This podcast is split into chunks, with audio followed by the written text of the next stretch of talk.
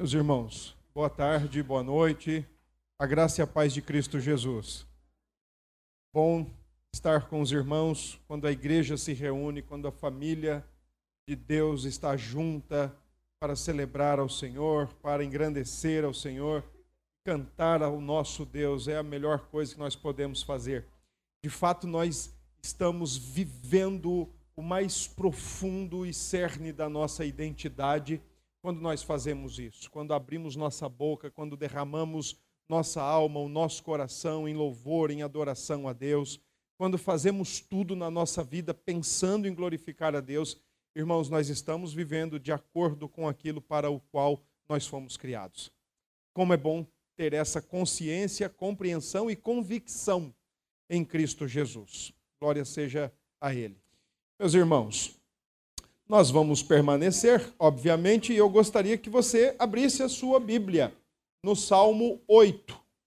Nós estamos há alguns domingos já é, tendo exposições no Salmo 8. Não, não estamos fazendo uma exposição obrigatoriamente na sequência, obedecendo a sequência ordinária, mas estamos aí pensando, né, alguns salmos muito específicos e hoje nós vamos então para o Salmo 8. Alguém porventura estiver sem a escritura, então poderá poderá acompanhar aqui na projeção da imagem a letra da escritura, né? Os versículos do Salmo 8. Nós vamos ler o salmo todo e em seguida nós vamos. Eu quero que você deixe a Bíblia aberta, nós vamos é, observar o salmo em alguns pontos e e nós vamos fazer isso com a graça de Deus. Versículo, é, Salmo 8, verso 1. Ah, Ó Senhor, Senhor nosso, quão magnífico em toda a terra é o teu nome, pois expuseste nos céus a tua majestade. Da boca de pequeninos e crianças de peito suscitaste força por causa dos teus adversários, para fazeres emudecer o inimigo e o vingador. Quando contemplo os teus céus, obra dos teus dedos, e a lua e as estrelas que estabeleceste, que é o homem que dele te lembres, e o filho do homem que o visites, fizeste-o, no entanto, por um pouco menor do que Deus, e de glória e de honra o coroaste.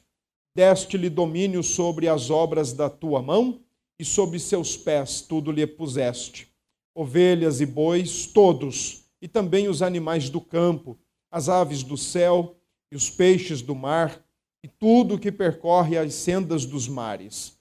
Ó Senhor, Senhor nosso, quão magnífico em toda a terra é o teu nome. Amém. Vamos orar? Pai, mais uma vez nós falamos com o Senhor. E falamos porque reconhecemos quem tu és e quem nós somos. Tu és o nosso bom pastor e nós somos ovelha do teu rebanho, criados para ti. Oramos reconhecendo agora a nossa dependência no Senhor. Por isso pedimos que o Senhor traga luz ao nosso entendimento, ao nosso coração, ilumine a nossa alma, a fim de que possamos compreender tua palavra que através deste salmo o Senhor nos ensine mais uma vez e traga edificação ao coração da tua igreja. É no nome do Senhor Jesus, o Rei desta igreja, o Rei do universo, que nós oramos e agradecemos. Amém. Meus irmãos, o que é o ser humano? O que é o ser humano? Eu sei que talvez, se nós fizéssemos essa pergunta diferentemente, nos referindo a um objeto, a um instrumento, a um automóvel, qualquer coisa dessa natureza, nós conseguiríamos dar uma resposta mais tranquilamente. Por exemplo, se nós perguntássemos assim: o que é um celular? Talvez nós não precisaríamos ir ao fabricante para dizer o que é um celular. Nós teríamos condições de dizer. O que é um computador? Nós também teríamos condições de dizer. Uns diriam com mais especificidade, outros de maneira mais superficial, mas ainda assim diriam o que é um computador.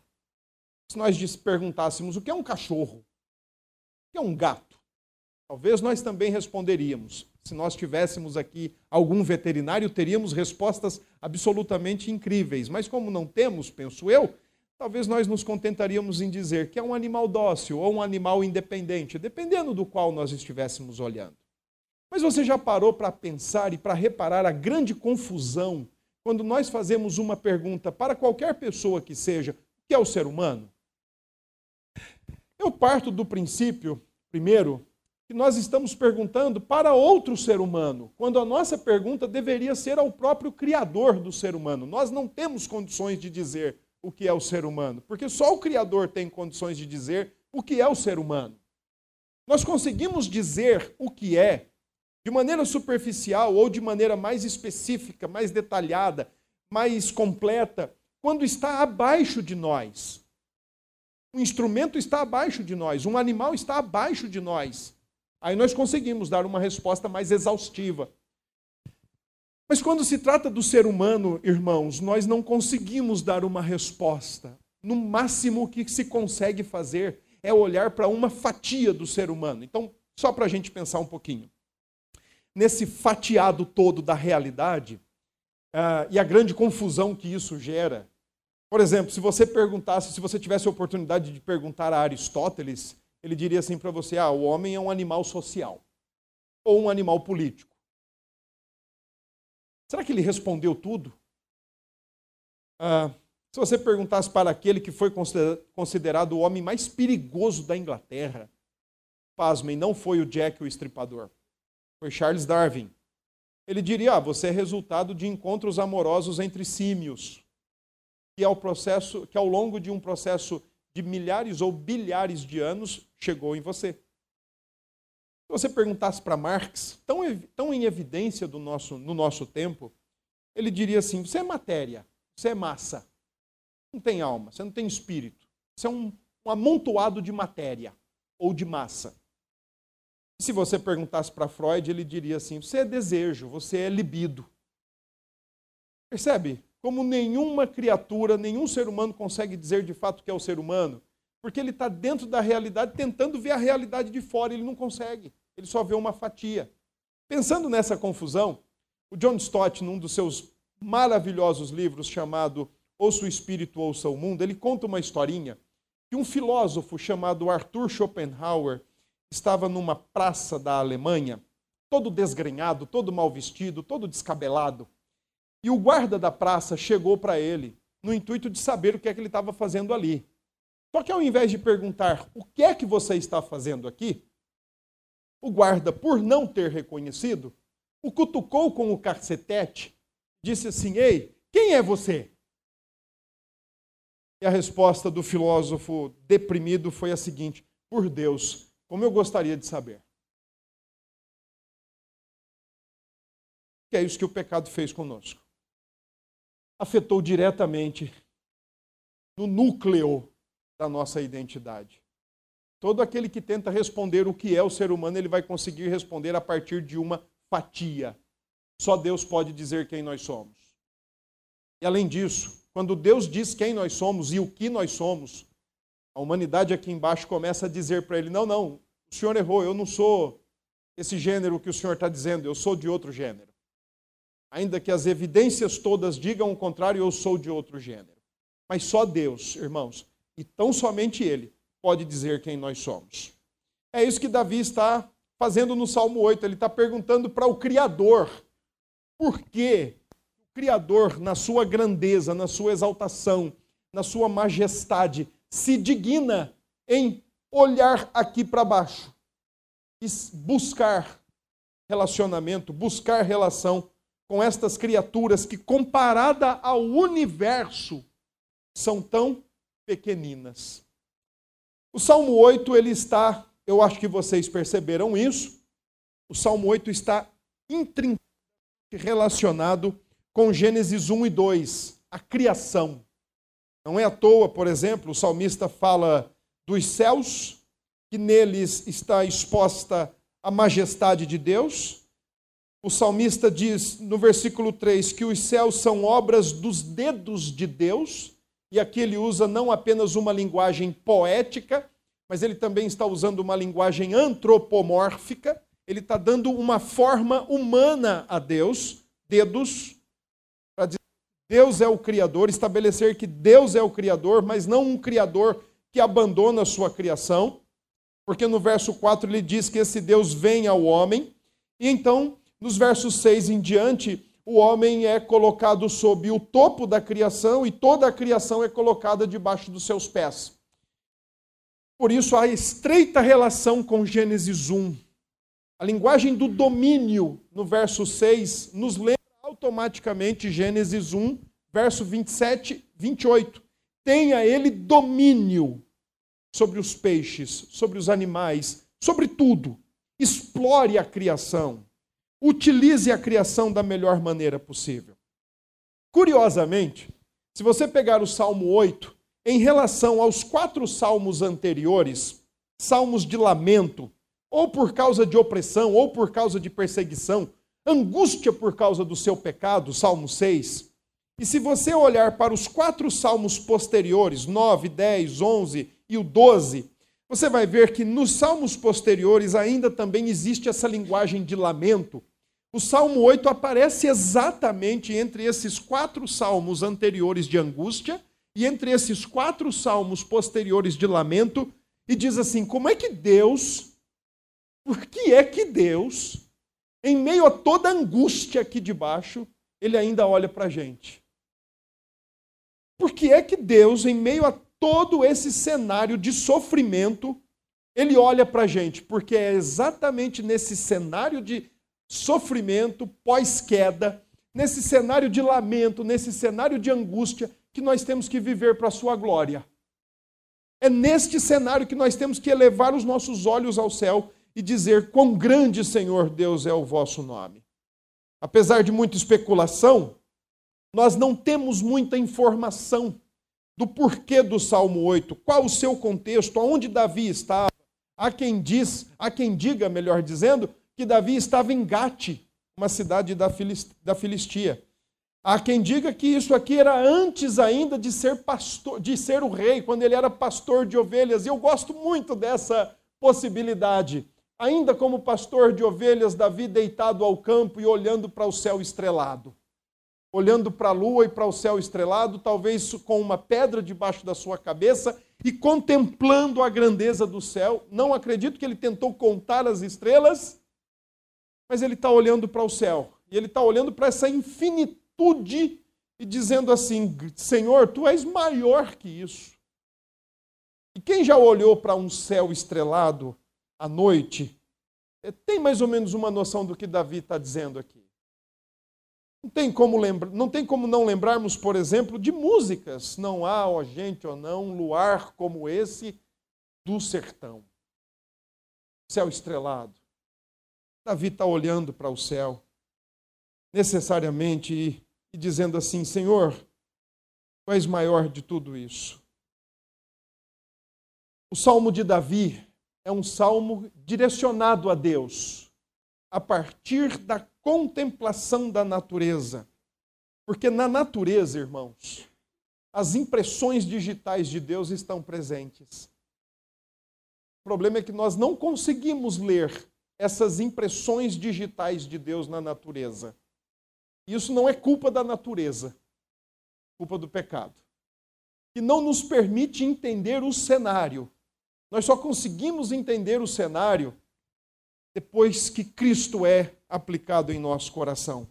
Aí sim, agora nós conseguimos olhar para a criação e entender o que o salmo está dizendo. Eu creio, Davi, já como um homem santo e regenerado, quando olha para a criação e não titubeia em reconhecer a grandeza de Deus, a beleza da criação e o devido, a devida identidade, essência e responsabilidade do homem, está fazendo isso a partir de um coração regenerado, de um coração nascido de novo. Quando o salmo diz no início ao mestre de canto, segundo a melodia, os lagares, salmo de Davi, isto é a atribuição da sua autoria, eu gosto muito da opinião de Calvino, que ele diz assim: ó, não, não fique procurando aí o que é que significa os lagares, isso não importa. Importa o que o salmo diz. Então vamos para o salmo. Do verso 1 ao verso 3, Davi canta e exalta a grandeza de Deus a partir da natureza. Dos versos 4 ao verso 5, Davi celebra a essência da humanidade em contraste com a grandeza de Deus. E nos versos 6 a 9, Davi relembra e reafirma a função do homem na terra como vice-regente de Deus, ou, melhor dizendo, vice-gerente de Deus. Vamos para o texto. Eu quero que você perceba que nos versos 1 e 9 há uma repetição das mesmas palavras que são utilizadas. O salmo começa com uma expressão: Senhor, Senhor nosso. A expressão Senhor aí é aquela expressão lá de Êxodo 3, o eu sou, aquelas quatro letrinhas que só o judeu conseguia pronunciar, o Yahvé ou Javé, traduzido, por exemplo, na Bíblia de Jerusalém. E a segunda expressão, Senhor nosso, já é a expressão Adonai. Então, Davi está se direcionando a Deus de duas maneiras. Primeiro, reconhecendo o grande eu sou, e segundo, reconhecendo a sua soberania absoluta sobre tudo e todos. Só que tem um detalhe: ele usa uma expressão plural, um pronome plural, Senhor nosso. Então, o Deus que Davi está falando é um Deus pactual, é um Deus de aliança, e não o Deus pessoal apenas ou particular de Davi. Ele é particular, mas ele também é comunitário, ele é do povo de Israel, ele é do povo de Deus. Davi, como rei, uh, mediador da aliança, então canta ao Senhor, a Iavé e canta a Adonai, canta aquele que é e canta aquele que tem soberania sobre tudo e todos. E, dos verso, e no verso 1 ele diz: Nos céus estão a tua majestade Salmo 19 diz ah, que os céus proclamam a glória de Deus e o firmamento anuncia as obras das suas mãos. E lá no texto de Romanos 1, verso 18, Paulo diz que do céu nós podemos ver a ira de Deus, a majestade de Deus, a glória de Deus e o seu eterno poder. A natureza reflete a glória de Deus, a natureza é revelação de Deus. Recentemente, lendo um livro de um autor norte-americano, ele diz que Deus tem dois livros. Deus tem um livro escrito chamado Bíblia Sagrada, onde está registrada a revelação especial, mas Deus também tem um outro livro, o livro da natureza. E que quando a gente consegue ler esse livro da natureza com o apoio da revelação especial, nós conseguimos entender de fato o que é que está na natureza. Quando a gente não conhece a Cristo, a gente olha para esse mundão grande de nosso Deus e fala: o que é que eu estou fazendo aqui? Que negócio grande demais. Mas quando a gente olha para a natureza via Escritura Sagrada, via Jesus Cristo, então nós conseguimos entender: olha, eu já sei por que eu estou aqui, eu já sei quem eu sou e já sei por que eu estou aqui. Eu diria para vocês, meus irmãos, que nós precisamos dos dois livros. Nós nunca vamos conseguir conhecer a Deus apenas pela revelação natural, a criação. O pecado não deixa. É como se fôssemos um, um aparelho de TV, por exemplo, e a revelação geral como uma antena de um canal de TV, e o tempo todo ela está transmitindo a informação da glória de Deus, do senhorio de Deus, da grandeza de Deus. Mas nós, como somos uma TV desplugada da energia, nunca vamos conseguir transmitir aquilo que está sendo transmitido, porque nós não conseguimos captar o sinal. Agora, quando plugados na energia, e você vai lá e aperta o controle e a TV funciona, então você consegue reproduzir aquilo que não deixa de ser transmitido em, só, em um só momento. Quando eu era menino, eu achava que se eu desligasse a televisão, é, por exemplo, na hora do almoço, e fosse religar a televisão, ou fosse novamente assistir a televisão no final da tarde, então eu ia bater o dedo no controle e ia assistir exatamente onde parou. Igual Sandro, uma vez Sandro, ele não está aqui, eu posso falar. Uma vez Sandro contou para mim que ele dizia assim que quando faltava energia nas casas, uma queda de energia, uma interrupção de, trans, de, de, alimentação de energia, mas os carros continuavam com os faróis acesos, ele dizia, ué, por que, que os carros têm luz? E em casa não tem? Sabe aquelas, aquelas viagens de quem está conhecendo ainda o mundo? Então eu pensava isso, só que a TV não para de transmitir. A criação não deixa de transmitir um só momento, ela não deixa um só instante de dizer, sem palavras, sem som, sem articulação verbal. É o que diz o Salmo 19: nela está Deus revelado. Mas nós só conseguimos entender quando nós temos o apoio do livro escrito, o registro. Calvino chamava a Bíblia de lentes para interpretar a natureza.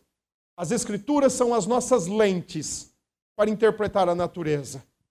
É aquela história: quem sofre com miopia sabe como é terrível estar sem o auxílio, seja de um óculos ou de uma lente de contato coerente para lhe permitir entender a realidade.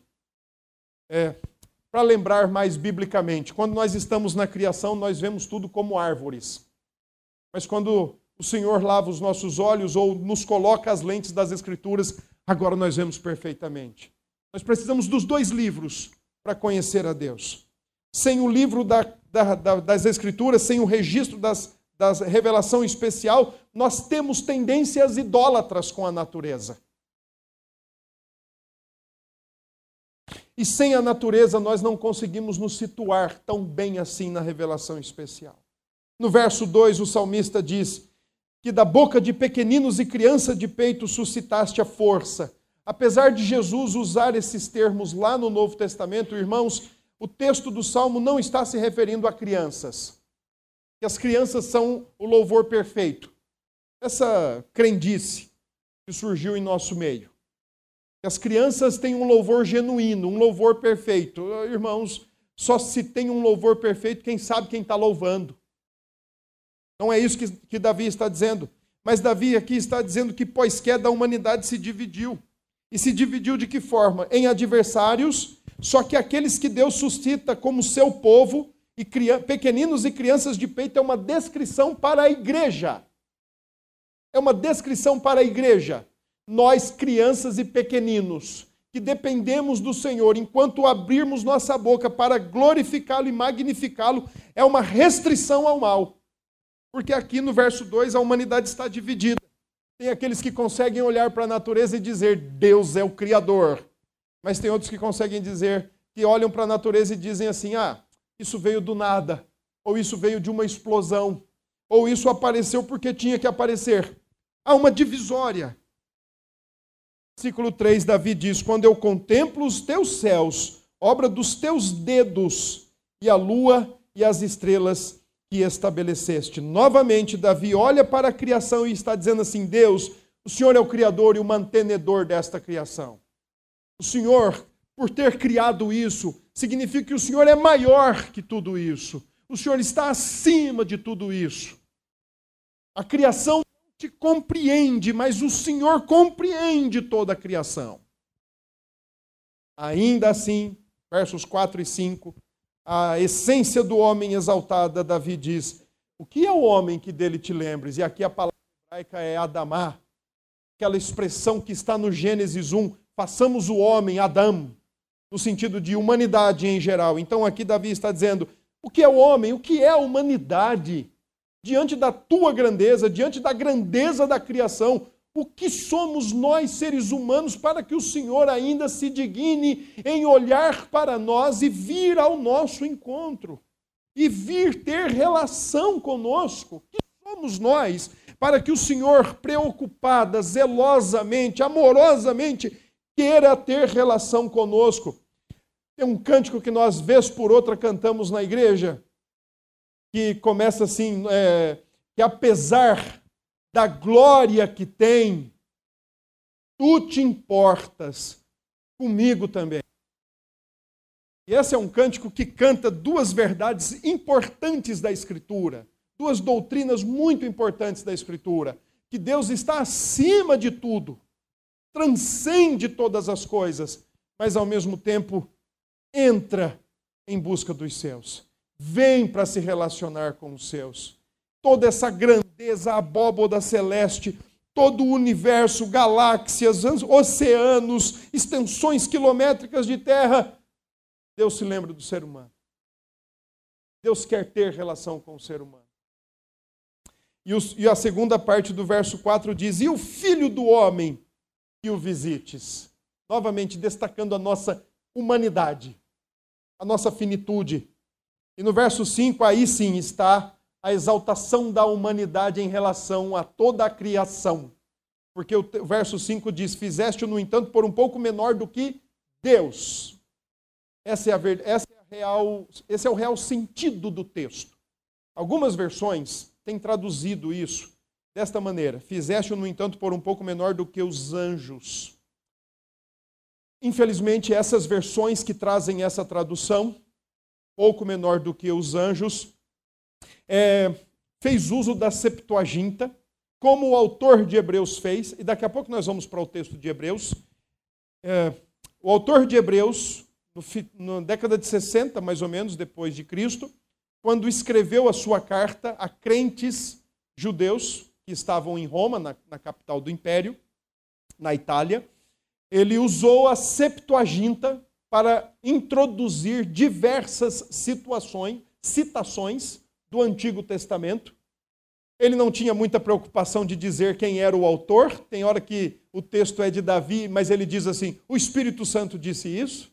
Para ele, o que importa é a autoridade máxima da revelação e não o instrumento que foi utilizado para escrever.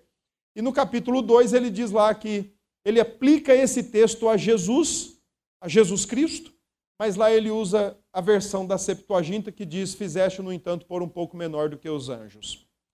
Essa é uma questão muito simples da gente resolver, porque quando nós olhamos para o texto de Gênesis 1, versos 26, 27 e 28, nós vamos observar que acerca da humanidade, e tão somente da humanidade, exclusivamente do ser humano, é dito que ele foi feito à imagem e semelhança de Deus. É por isso que nós precisamos e devemos preferir esta compreensão. Fizeste, no entanto, por um pouco menor do que Deus porque abaixo de Deus é o ser humano e não os anjos.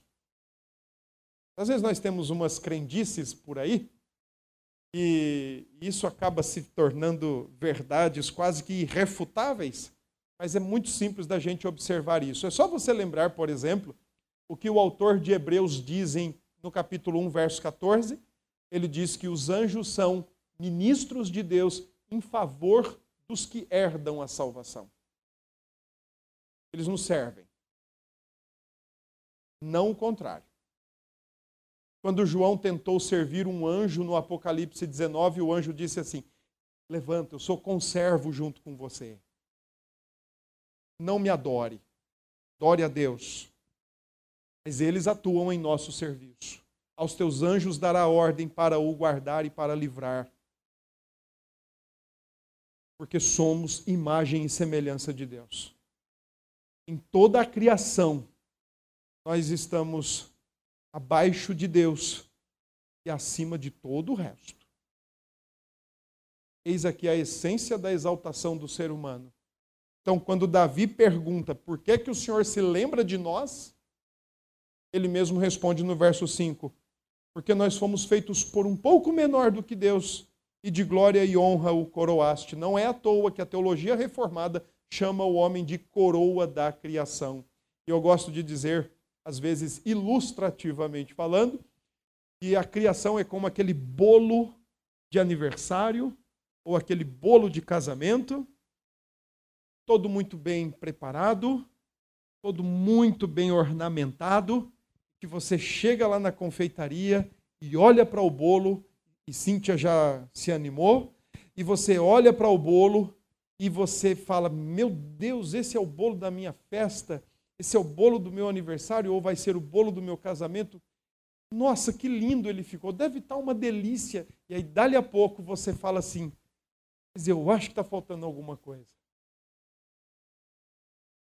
E aí a confeiteira diz assim: Mas o que é que está faltando? E você fala: Olha, não sei, deixa eu olhar de novo, deixa eu olhar mais uma vez. E você continua com aquela sensação que está faltando alguma coisa. Eu acho que Deus fez isso quando olhou para a criação e falou assim: peraí, eu já criei as terras, já fiz separação, já organizei dia, já organizei noite, está tudo organizado, está cheio de bicho, cheio de peixe, cheio de, de pássaros, mas faltando alguma coisa. E aí você fala para a confeiteira assim: olha, vamos fazer um teste. Coloca uma cereja em cima. E quando ela coloca aquela cereja, você fala: pronto, não está faltando mais nada.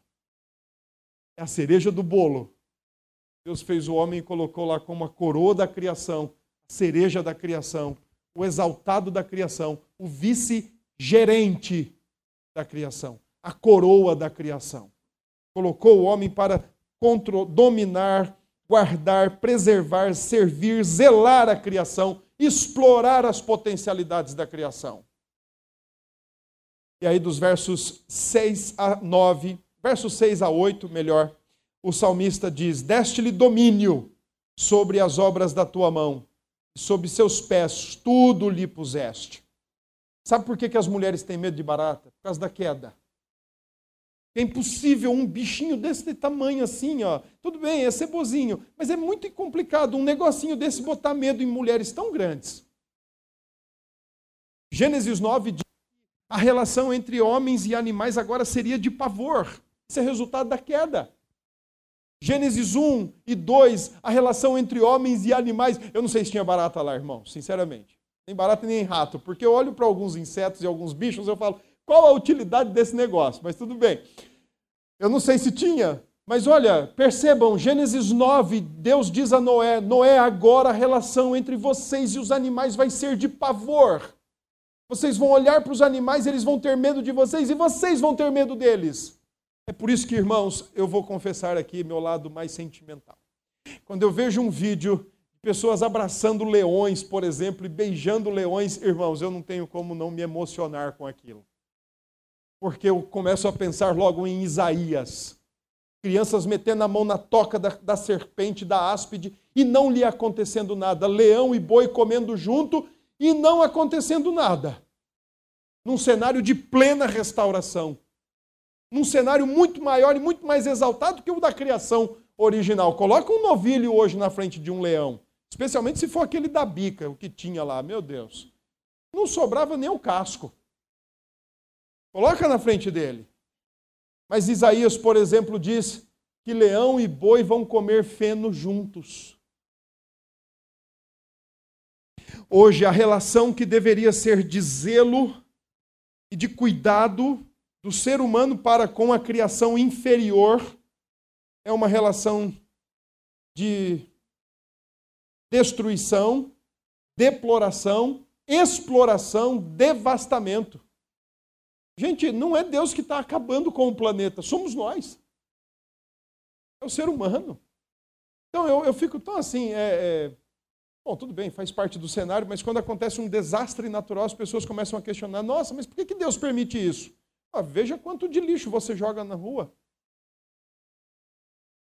Veja quanto de poluição as empresas de, depositam nos rios. Vejam quanto de desmata, desmatamento acontece no nosso país, por exemplo. E aí você quer saber por que, que Deus está permitindo desastres naturais? Cara, os culpados somos nós. Veja quanto papel de bala você descasca a bala no carro ou no ônibus e joga pela janela. Somos nós, irmãos. O problema somos nós. E para lembrar novamente o John Stott, ele diz assim: olha, nós somos um paradoxo ambulante. Nós gostamos do belo, mas nós fazemos cada coisa. Nós temos boa educação, boa moral, às vezes boa ética, mas às vezes nós temos comportamentos que nos involuem para baixo de um, de um animal nos coloca muito mais abaixo do que um animal. Então, nós que estamos na cadeia da criação para governar, zelar da criação, ser o gerente da criação. Eu gosto dessa expressão, vice-gerente e não vice-regente, porque não existe vice-regente. Quando o rei não está, outro assume e vira rei. Então, eu prefiro a expressão vice-gerente, porque Deus está no trono, mas nós estamos aqui para gerir toda a criação. E é isso que Davi está dizendo no Salmo: Olha, o Senhor deu domínio sobre toda a obra da tua mão, tudo lhe colocou sob os pés, ovelhas, bois, aves, os animais estão para nos servir e não para nós os servirmos. Eles estão para nos servir e não para nós os servirmos. Diante disso, o que a gente pode aprender com esse salmo? Como esse salmo ajuda o cristão ordinário do nosso tempo, o cristão comum do nosso tempo? Primeiro, irmãos, a partir do Salmo 8, nós podemos olhar, amar, preservar a criação como obra de Deus sem cair nos extremos. Pecado às vezes faz as pessoas adorarem a criação, ah, ou fazem ver Deus na criação, o panteísmo, ou fez, por exemplo, ver Deus distante da criação, o deísmo. Nós necessariamente, com o Salmo 8 e todo o ensino das Escrituras, nós podemos pensar da seguinte maneira: a criação é obra de Deus. O autor de Hebreus diz que ele mantém e sustenta essa criação. E o autor de Gênesis, junto com o autor do Salmo, diz: Nós estamos aqui para gerir esta criação.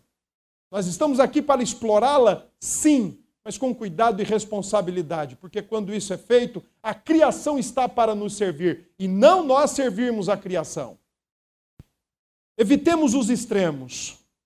Dois, do Salmo 8 nos ajuda a colocar cada um no seu quadrado. Homem é homem, bicho é bicho. Hoje nós estamos vivendo esse tempo de humanizar o, o animal e animalizar o ser humano. Tem psiquiatras já tratando de transtornos, pessoas que estão amando excessivamente o bicho. Tem psiquiatras escrevendo teses que isso já virou um transtorno psiquiátrico. A Bíblia dá outro nome. A Bíblia chama isso de idolatria. Idolatria cada um no seu quadrado. Homem é homem, bicho é bicho e nunca vão ser, deixar de ser o que são e nunca vão trocar de lugar. E na escala da criação, o homem é feito à imagem de Deus, o bicho não. Essa, essa tendência de atribuir aos animais aquilo que é do homem, nada mais é do que uma inversão de valores. E três, Terceira lição que nós podemos aprender com o Salmo 8. A grandeza de Deus, a grandeza de Deus no Salmo 8, ela funciona como uma moldura de um quadro ou de uma pintura. Se você olhar o verso 1 e o verso 9, eles são exatamente as mesmas palavras.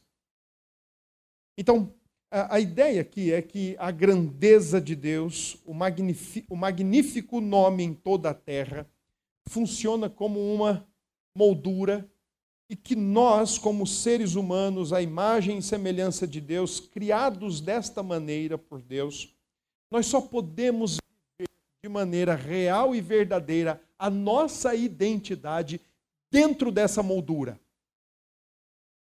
Qual foi o grande problema de Satanás? Querer sair da moldura. Qual foi o problema de Adão e Eva? Quererem sair da moldura.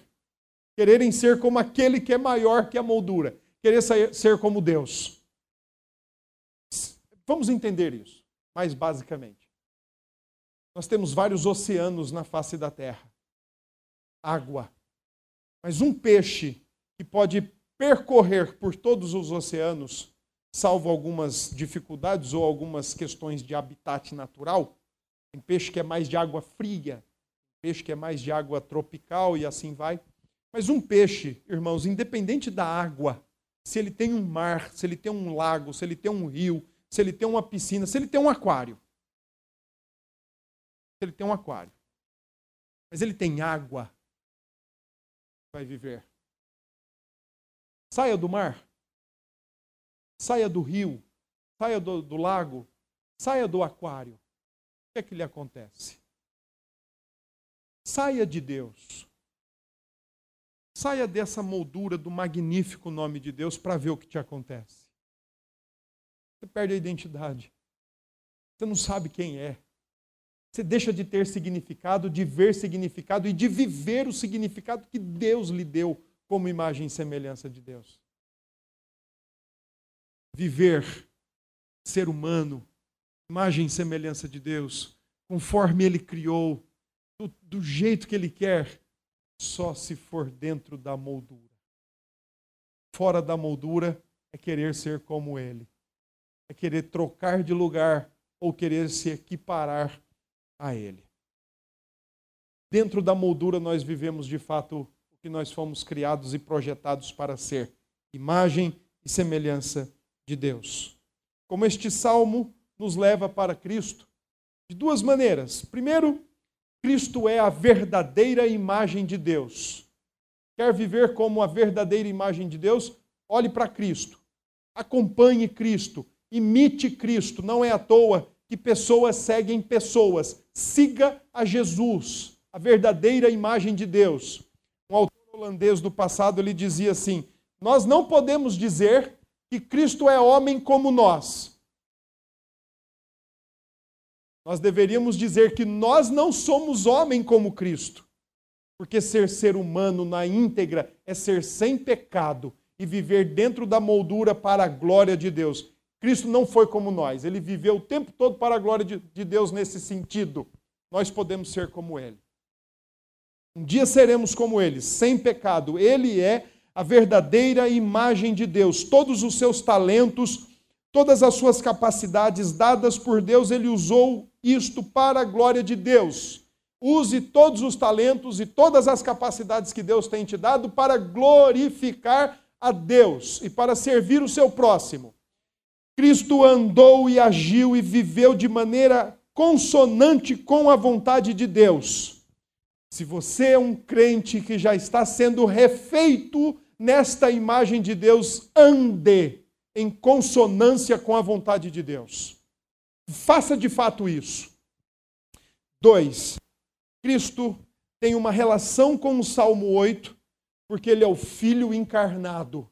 E o autor de Hebreus diz que por voluntariedade e por envio do Pai, ele aceitou ser encar... aceitou se encarnar para vir, sofrer, morrer, ser sepultado para buscar aqueles que haviam se perdido pelo pecado. Ele é a verdadeira imagem de Deus que se encarnou, veio para dar a sua vida em resgate de muitos. É isso que o autor de Hebreus está dizendo no capítulo 2. Que ele se encarnou, entrou na história da humanidade, colocou-se debaixo de Deus e debaixo até dos anjos, para dar sua vida em resgate de muitos. E o Salmo 8, quando diz: ah, O filho do homem que o, visites, é só você lembrar, por exemplo, que no Evangelho de Marcos é a expressão preferida de Jesus filho do homem, mas não em relação ao Salmo, mas em relação a Daniel 7, filho do homem apocalíptico, vencedor, o mais valente, que vem para amarrar o valente e salvar aqueles que são seus, aqueles a quem o Senhor, na sua magnificência, olha, se lembra e vem para resgatar. Jesus, a verdadeira imagem de Deus. Que Deus nos abençoe. Que Deus nos agracie sempre. Nós vamos orar. Por favor, se coloque em pé. Nós vamos orar encerrando.